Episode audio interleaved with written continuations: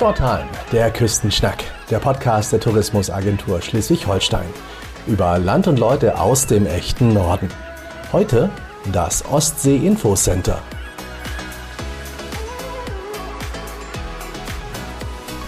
Herzlich willkommen zu einer neuen Ausgabe von Shorttime. Mein Name ist Peter G. Diermeier und ich küstenschnacke heute in Eckernförde mit einer Meeresbiologin des Ostsee Infocenters. Moin, Sandra Pipiorka. Moin, moin. Hallo, herzlich willkommen. Also der Begriff Meeresbiologin ist ja eigentlich inhaltlich ein wenig schwammig. Was haben Sie denn genau studiert und wo? Ja, Meeresbiologe sagt man schnell gerne, aber die Meeresbiologie ist halt sehr, sehr groß und es gibt viele Fachbereiche. Und ich glaube, auf meinem Diplom, das ist ja auch schon über 20 Jahre her, steht Meereszoologie, Meereskundlerin, Fischereibiologin aber hauptsächlich bin ich Meereszoologin. Und wie kamen Sie dann in den Jungfernstieg 110? Das ist ja die Adresse des Ostsee Info Centers hier in Eckernförde. Ach, das ist auch schon viele Jahre her. Das war im Jahr 2008, ähm, wo ich dann mich beworben habe oder hierher gekommen bin, weil ich einen neuen Arbeitsplatz gesucht habe. Ich hatte einen anderen und äh, ja, die gesagt haben, klasse, du passt hier super rein und seitdem bin ich hier als Meeresbiologin angestellt und das ist ein ganz toller Arbeitsplatz. Im Mai 2008 ist es aufgemacht worden, habe ich gelesen. Das heißt, es ist der 14. Geburtstag. Äh, das ist ja mitten in der Pubertät, das Ostsee Info Center. Wie äh, ist es denn so äh, erziehungstechnisch hier?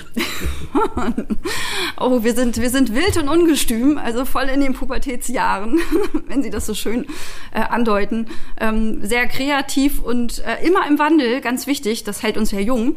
Ähm, das heißt, wir ändern uns auch mit den Themen, die sich da draußen und in der Ostsee ändern. Und einige dieser Themen werden wir auf jeden Fall während dieses Podcasts besprechen. Vor einiger Zeit habe ich im Fernsehen eine Reportage über die Ostsee gesehen und der Sprecher begann die Dokumentation mit dem denkwürdigen Satz, die Ostsee, das größte Brackwasser der Welt. Also das klingt ziemlich uncool und trübe, oder? Ja, aber da verwechseln Sie Brag, also Brackwasser mit Brackwasser. Das machen wir auch immer bei Schulklassen.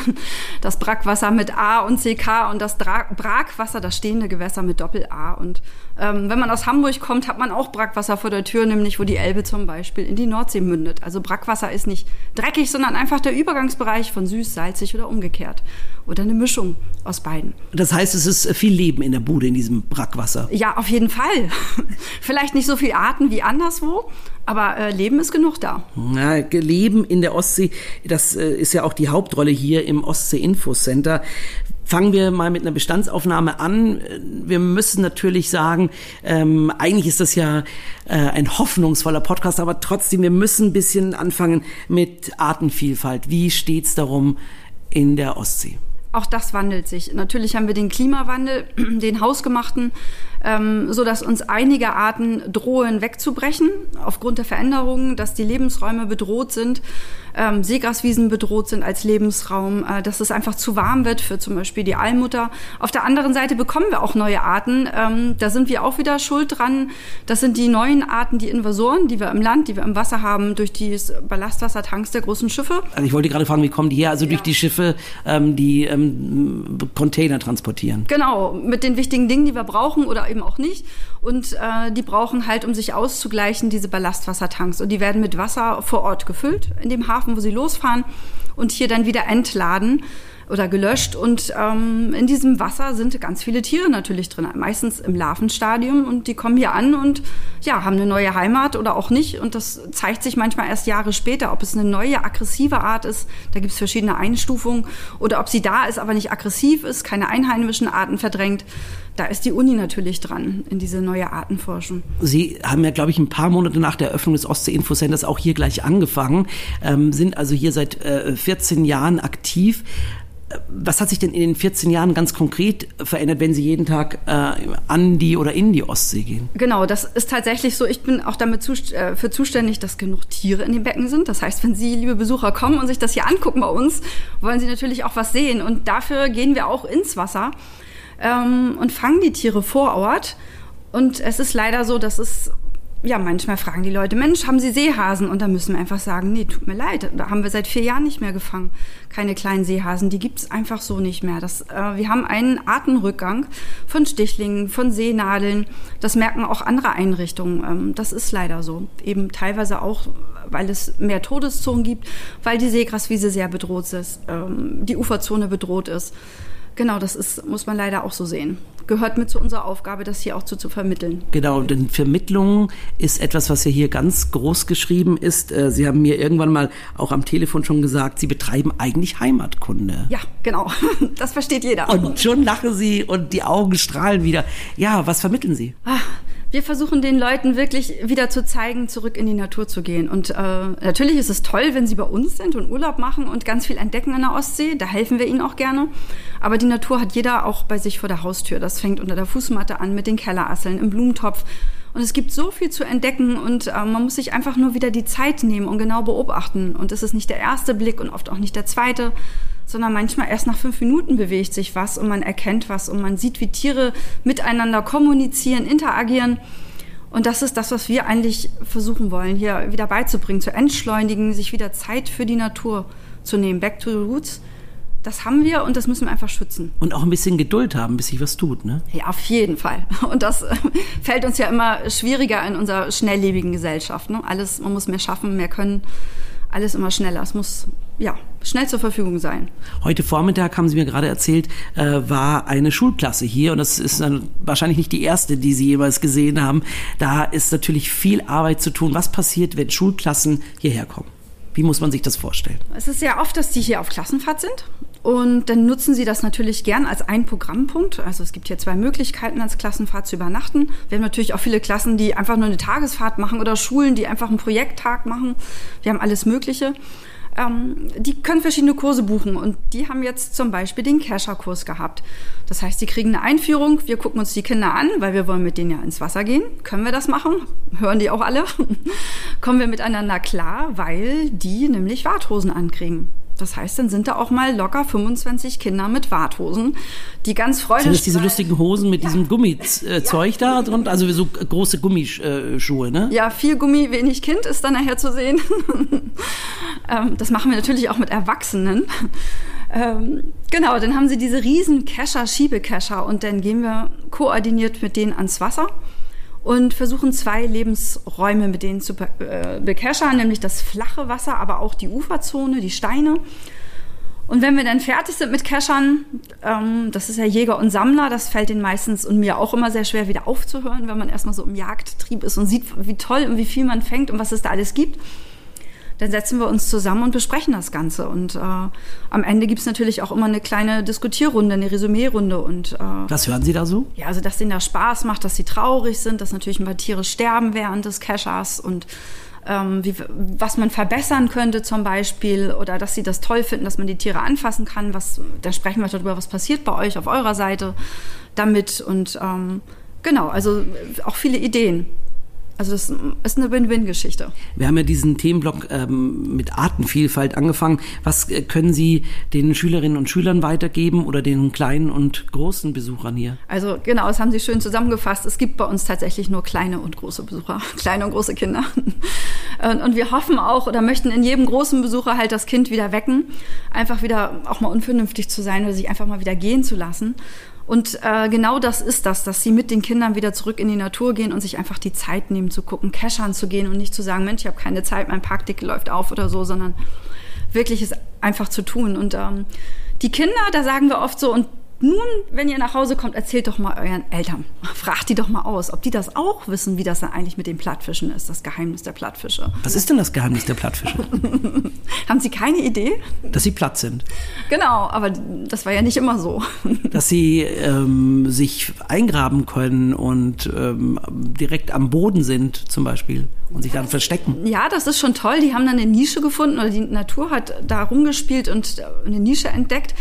Aber wenn man sich so einen Plattfisch anguckt, und das können sie ja hier bei uns im Fühlbecken ganz genau und können wirklich sich Zeit nehmen und das ganz genau beobachten und anfassen und streicheln, ähm, dann werden sie sehen, dass das Maul von Plattfischen schief ist.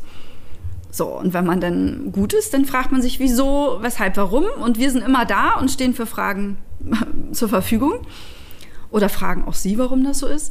Und genau, die Fische sind hingelegte Fische. Eigentlich schwimmen sie ja aufrecht, so werden sie geboren, haben auf jeder Seite ein Auge.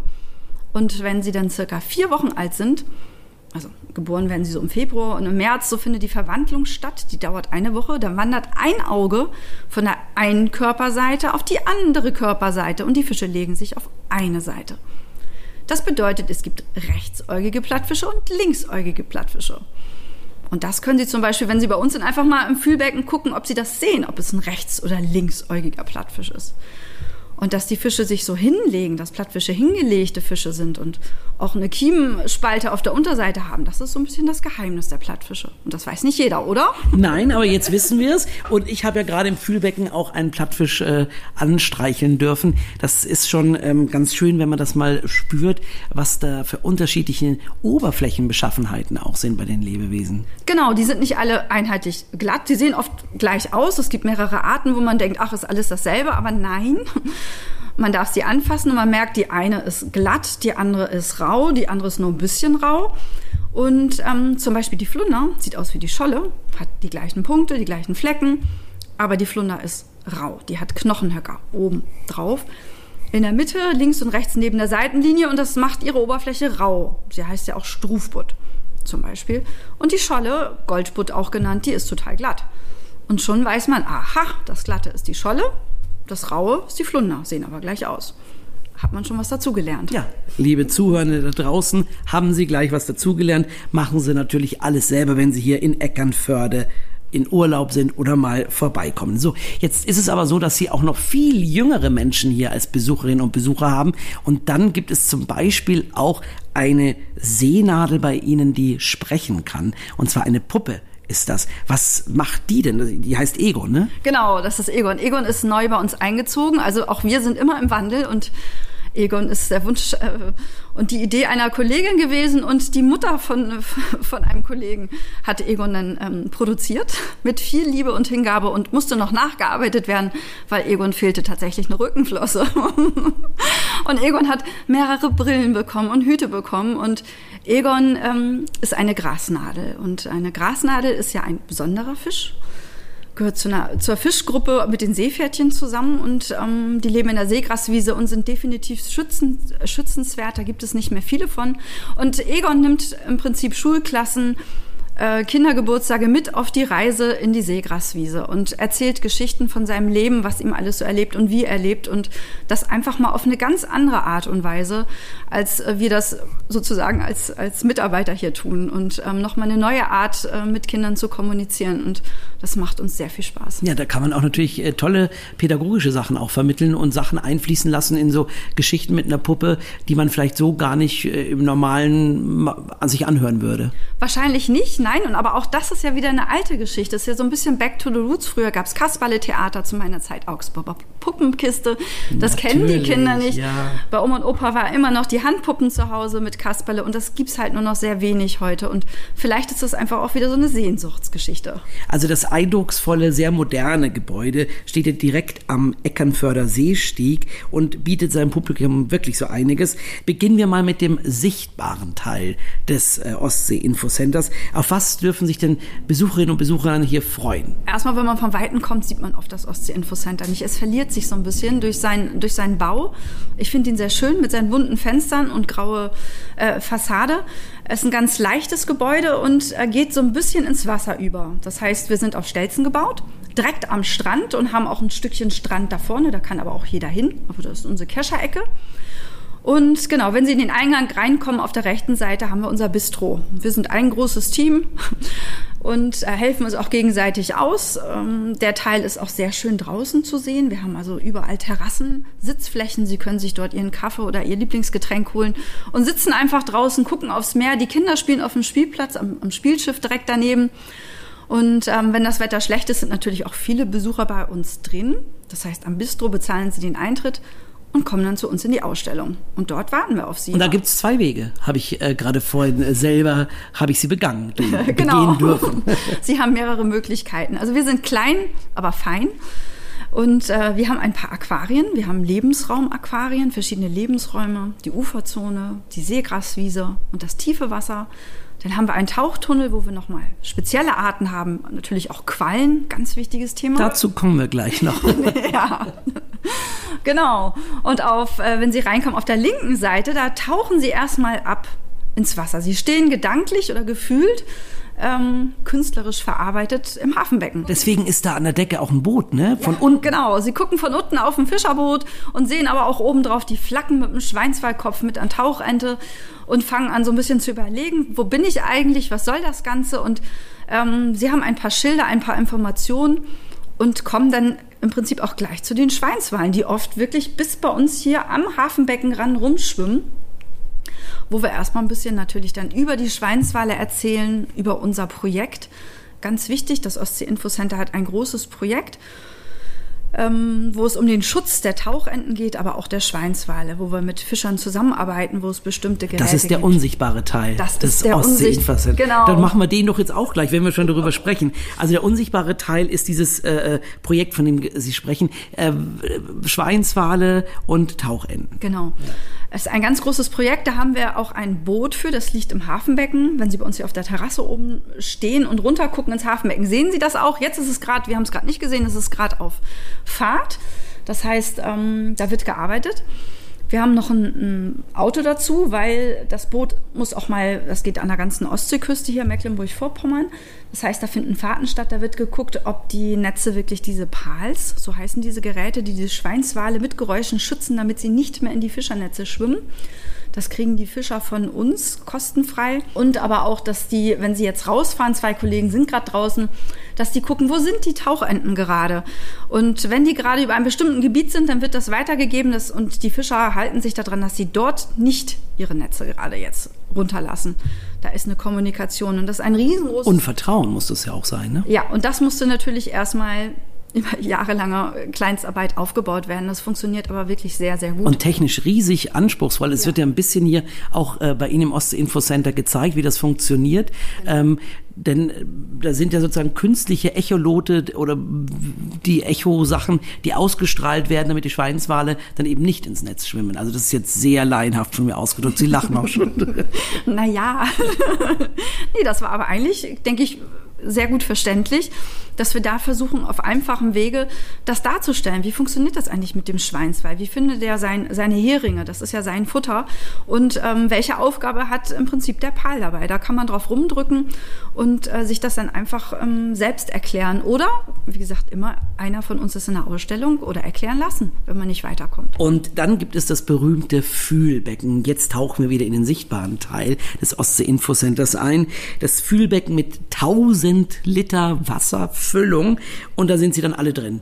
Die äh, Plattfische, die Seesterne, Aale, Miesmuscheln. So, und was passiert dann da? Genau, das ist unser Herzstück, das große Fühlbecken mit den 1000 Litern. Denkt man gar nicht, wenn man davor steht. Es ist auch tiefer, wenn man da reinfassen will. Ja, und, das ähm, stimmt. Ich habe nämlich auch schon gedacht, oh, jetzt kommen sie an. Und dabei war ich noch gar nicht dran. Genau, und man macht so ein bisschen, krempelt man den Ärmel hoch und geht rein. Aber nein, der muss bis wirklich hinter die Ohren, der Ärmel. Um wirklich auf Tuchfühlung zu gehen. Und für die nassen Flossen, Menschenflossen, haben wir auch Handtücher dann da. Sie müssen also keins mitbringen. Das hatten wir früher auch mal eine Zeit. Jetzt haben wir selber welche. Das heißt, ähm, es darf alles angefasst werden was sich anfassen lässt.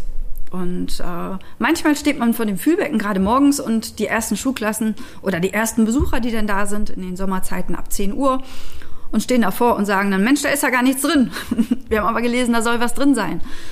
Und das ist dann natürlich auch unsere Aufgabe, darauf hinzuweisen, wo denn die Tiere sein könnten, dass man erstmal von der Seite guckt, und dann wundert man sich, wie viele Augen einen angucken. Aha, und dann sind wir wieder bei Linksträgern oder Rechtsträgern. Wo sind die Augen am Ende gelandet? Genau, da sind die Augen im Sand, weil Plattfische schlafen tagsüber. Die muss man sich tatsächlich wach streicheln. Erstmal. Und ähm, auch da wieder in der Mitte haben wir ganz viele Miesmuscheln auf Steinen und zwischen, dazwischen ist ein Lückensystem und da leben natürlich zum Beispiel der Aal, da lebt eine Aalmutter, Schwarzgründel, versteckt sitzt irgendwo noch ein Seeskorpion, Klippenbarsche sitzen in Höhlen dazwischen.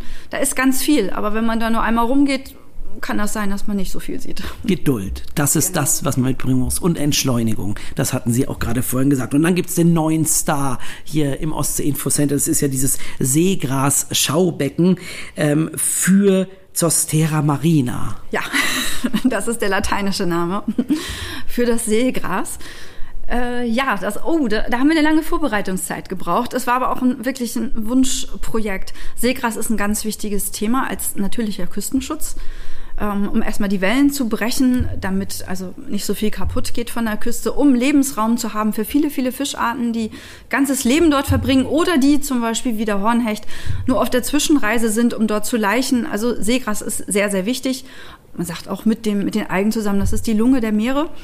Und wir hatten sonst immer Plastik-Seegras, ähm, weil Seegras ist eine echte Pflanze und die braucht bestimmte Nährstoffe, die braucht sie aus dem Boden. Und wir kriegen nicht beides hin, dass wir einerseits alles gut für die Fische haben, das System, und gleichzeitig für die Pflanzen. Deswegen brauchten wir ein neues Becken mit einem eigenen geschlossenen System, sehr aufwendig. Und ja, das ist jetzt die neue Seegraswiese, die jetzt schon seit ein paar Wochen läuft. Und da ist auch schon das erste Seegras drin. Es fängt auch schon zaghaft an zu wachsen. Die Einlaufphase ist ähm, bald vorbei. Es war zwischendurch sehr trüb, jetzt ist es wieder sehr klar und wir haben angefangen, die ersten Tiere reinzusetzen. Auch da, wenn man da rumgeht, denkt man, hm, super, Seegras, grün, okay, nächstes Becken. Aber ähm, da sind jetzt auch Bänke. Das heißt, liebe Besucher, Sie können sich dort auch hinsetzen und einfach Zeit verbringen und einfach in dieses tolle Becken reingucken und sie werden merken, wie viele Tiere da schon drin sind, die in diesem Seegras leben. Zum Beispiel See Seenadeln, Grasnadeln, Schwebegarnelen, eine winzig kleine Aalmutter, die schon riesengroß geworden ist, also naja, halber Zeigefinger. Dann winzig kleine, ein Zentimeter große Seeskorpione, winzig kleine Plattfische, ein Zentimeter groß. Sie können so viel entdecken und ähm, da sollten Sie sich einfach Zeit nehmen und die Tiere auch wirklich suchen. Da ist ganz viel drin. In 2250 Litern Wasser. Ist das nicht irre? Und äh, ja, da kann man Ihnen ja nur ähm, wirklich Glück wünschen, dass das Seegras sich jetzt auch wirklich heimisch fühlt hier im Ostsee Infocenter. Denn Sie haben es ja schon gesagt, es ist wichtig, dass es viel, viel Seegras gibt. Äh, wir, die brauchen diese Nährstoffe einfach für die Ostsee. Genau, also was heißt die Nährstoffe? Wir brauchen ähm, sie, um, um ähm, Sauerstoff zu produzieren und CO2 rauszuziehen aus der, aus der Luft. Also das ist ganz, ganz wichtig und wir brauchen sie als Lebensraum um diese Arten, also ähm, Stichlinge, Seenadeln, Grasnadeln, Schlangennadeln. Es gibt so viele Tierarten, die leben in der, in der Seegraswiese und die gehen ja immer weiter zurück sind geschützte Bereiche mittlerweile. Was ganz spannend ist zu sehen, wenn man durch die Ausstellung geht, es gibt Infotafeln, aber ähm, die sind sehr dezent und es gibt ähm, viele nette Menschen, äh, die dastehen und die man ansprechen kann. Das scheint mir fast ein Konzept zu sein hier im Ostsee Infocenter. Ja, das ist ein per sehr personalaufwendiges Konzept, was wir hier fahren, wo wir aber auch nicht von weg wollen. Immer wieder ist natürlich Thema, gerade Corona und kostengünstig und sparen. Ich glaube, das hat jeder. Ähm, aber wir wollen da nicht von, von weg, weil das, was man erzählt bekommt hat, äh, von Mensch zu Mensch, wo man sich in die Augen geguckt hat und über den Dorsch zum Beispiel unterhalten hat, das behält man auch einfach. Als wenn man ähm, ja, das wirklich alles sich selber erarbeitet an den Tafeln. Natürlich kann man das auch hier tun, aber wir sind sehr dezent damit, weil wir wirklich darauf legen, ähm, Wissen verbal zu kommunizieren, mit ihnen zu reden. Und wir lernen ja auch wir lernen ja auch dazu. Wir hören spannende Geschichten, was Sie schon überall auf der Welt entdeckt haben. Und da hören wir natürlich auch ganz aufmerksam zu und kommen mit Ihnen in Gespräche und haben neue Ideen vielleicht für die Ausstellung oder was wir mal neu bedenken können. Also das ist auch wieder eine Win-Win-Geschichte. Ganz pragmatisch könnte ich mir vorstellen, dass Leute fragen, wie mache ich das, wenn ich ähm, hier zum Fischhöker gehe und mir einen Fisch kaufe? Ähm, ist der äh, hier wirklich aus dem Gewässer? Ist der nicht irgendwo aus Asien rübergeschippert worden? Also geben Sie auch ganz pragmatisch mal Einkaufstipps, auf was man achten muss, wenn man Fisch kauft? Mm, soweit wir das können. Wir sind ja keine Forschungseinrichtung in dem Sinne, ähm, aber wir sind eng verknüpft mit der Uni. Wir versuchen das weiterzugeben, was halt neu raus ist ist. Und dazu gehören natürlich auch Fangzahlen. Aktuelle Fangzahlen, wir versuchen sie auch aktuell hinzuhängen. Äh, es gibt Einkaufsratgeber, wo wir die Leute darauf hinweisen, sowohl vom WWF als auch von Greenpeace, äh, die sie sich im Internet runterladen können. Ein Teil haben wir noch gedruckt hier. Es wird jedes Jahr erneuert. Ähm, und wo halt mit dem Ampelsystem darauf hingewiesen wird, was gerade gut zu essen ist oder was man gut kaufen kann und was nicht. Und da muss man halt selber beim Fischer nachfragen, wobei die Fischer hier vor Ort, die dürfen ja nur örtlichen Fisch verkaufen.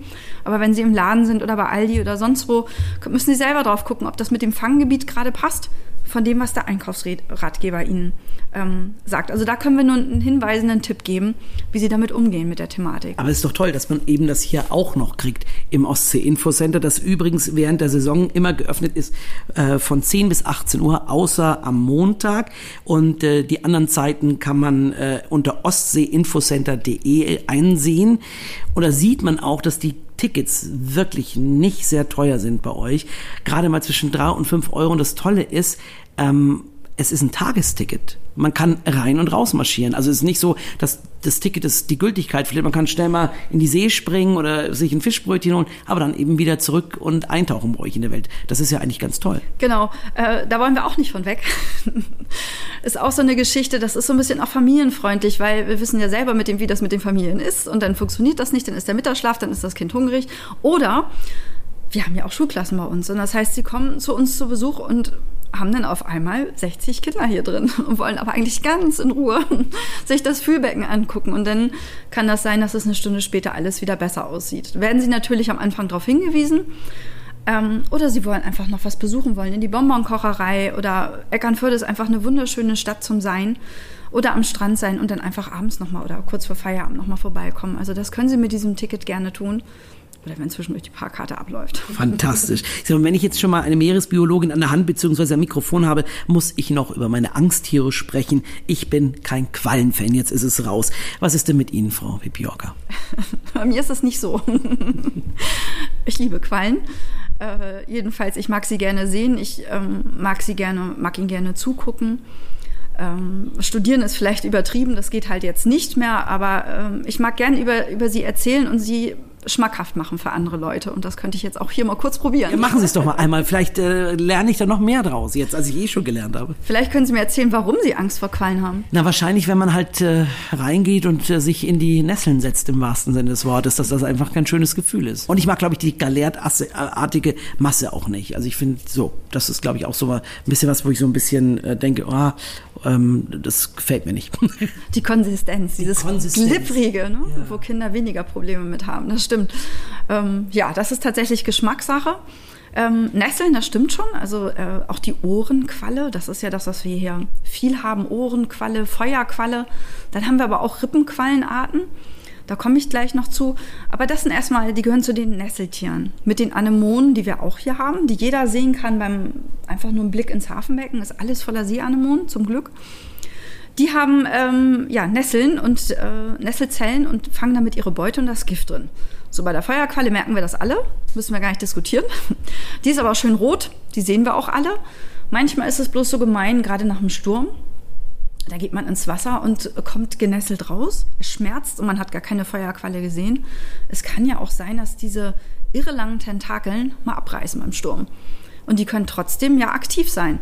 Oder genau, wenn Kinder gekeschert haben, haben eine Feuerqualle gekeschert, stellen den Kescher dann eine Woche weg, gehen nach einer Woche wieder keschern und der Kescher wird nass und sie fassen den Kescher an und alles tut weh. Das heißt, die können auch wieder, obwohl sie trocken waren, wieder aktiviert werden durch Nässe. Also da muss man schon so ein bisschen was bedenken. Bei der Ohrenqualle ist es jetzt so, dass die äh, zwar auch teilweise rot sind, da kommen wir gleich zu, aber die auch Gift haben. Aber das Gift ist so schwach, das kommt nicht durch unsere Haut durch. Und ähm, die roten Quallen, das sind doch die Mama-Quallen, sage ich immer. Aha. Und die muss man natürlich auch vorsichtig behandeln, wenn es Mamaquallen sind. Ja, natürlich. Die Mamaquallen schiebt man liebevoll zur Seite beim Schwimmen. Und ähm, die Papaquallen, also die männlichen Quallen, die sind dann eher lila. Und die Mama, da werden halt die, an den Mundtentakeln sind die Eier dran. Und die sind halt rot. Und dadurch wirkt die Mama oder die, die weibliche Ohrenqualle halt rötlich. Ähm, genau, das ist ein schöner Punkt, um die beiden zu unterscheiden. Aber das heißt noch nicht, dass sie uns wirklich wehtun. Und ähm, eine Qualle schwimmt nicht. Doch, die, die, schwimmt, gehört aktiv. Aber, ja, aktiv. Die hat ja ihre Schirmbewegung. Äh, Bewegung. Das kann man bei uns im Tauchtunnel. Wir haben ja auch diesen Tauchtunnel. Und da haben wir in Quallenberg, da kann man auch wirklich zugucken. Auch wieder Thema Entschleunigung. Ähm, wie sie halt schwimmt und am, am Schirmrand ihre Tentakeln hat, ihre Randtentakeln. Das sieht wirklich einfach schwebend aus. Aber Quallen gehören zum Plankton. Und Plankton ist das Umhertreibende. Das heißt, eine Qualle hat keine Chance gegen Strömung, gegen Wind, gegen Wellen, gegen anzuschwimmen und somit macht sie das zum Planktontier, zum Planktonorganismus, kann aber selber schwimmen, aber eben nicht gegen Strömung und das merken wir ja auch bei Ostwind. Ähm, wo viele Leute dann sagen, oh, sie haben eine Quallenplage. So, nein, wir haben Ostwind. genau. Da erklären wir natürlich. Oder sie haben eine Feuerquallenplage. Nee, wir haben Westwind. Sowas lernt man denn bei uns, äh, was bei welcher Windrichtung, zu welcher Jahreszeit äh, man wann zu erwarten hat und wann man den Neo anzieht und wann man nicht besser. Also ob ich jetzt wirklich äh, auf Du und Du mit der nächsten Qualle bin, kann ich im Moment noch nicht sagen, aber es ist zumindest wirklich sehr schön, die ähm, Schwimmen zu sehen bei euch in eurem kleinen Becken und zu beobachten und zu sehen, wie das Leben da pulsiert. Also nicht nur bei den Qualen, sondern auch in allen Becken, die man hier sehen kann. Ja, zum Ende unseres Gesprächs kommen wir jetzt noch zu unserer beliebten Rubrik mit den kurzen Fragen und der Bitte nach kurzen Antworten. Ähm, sind Sie bereit für den Short Time Quickie, liebe Frau Pipiorka? Jupp. Also Sie arbeiten ja an, mit und teils in der Nordsee, Ost, Entschuldigung, Ostsee, Dankeschön. Deswegen geht es für Sie in den Urlaub entweder tatsächlich an die Nordsee, in den Wald oder lieber in die Berge? Alles. Wo finden Sie das denn? Gleichzeitig? Naja, im Herbst in die Berge, im Sommer in Atlantik. Leben tue ich an der Ostsee und im Frühjahr fahre ich gerne an die Nordsee. Fantastisch, also ist alles dabei. So, der Schwarm von Frank Schätzing oder eher der Buchklassiker Moby Dick von Herman Melville? Oh, beides. Mhm. Beide auch schon gelesen? Beide schon gelesen, schon lange her. Also der Schwarm ist ja nur wirklich ein dickes Ding, ne? Es ist ein dickes Ding, ist auch wirklich schon, schon sehr lange her. Aber habe ich auch geliebt, habe ich gelesen und Moby Dick auch.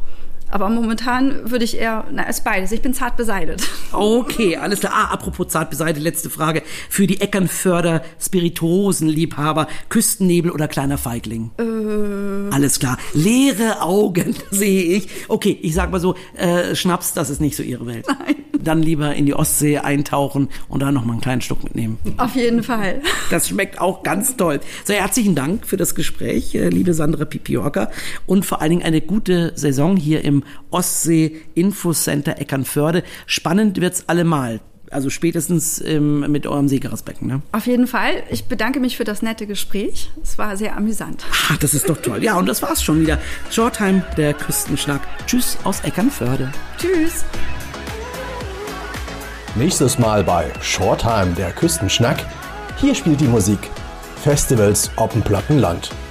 Noch mehr zu entdecken gibt's auf sh-tourismus.de.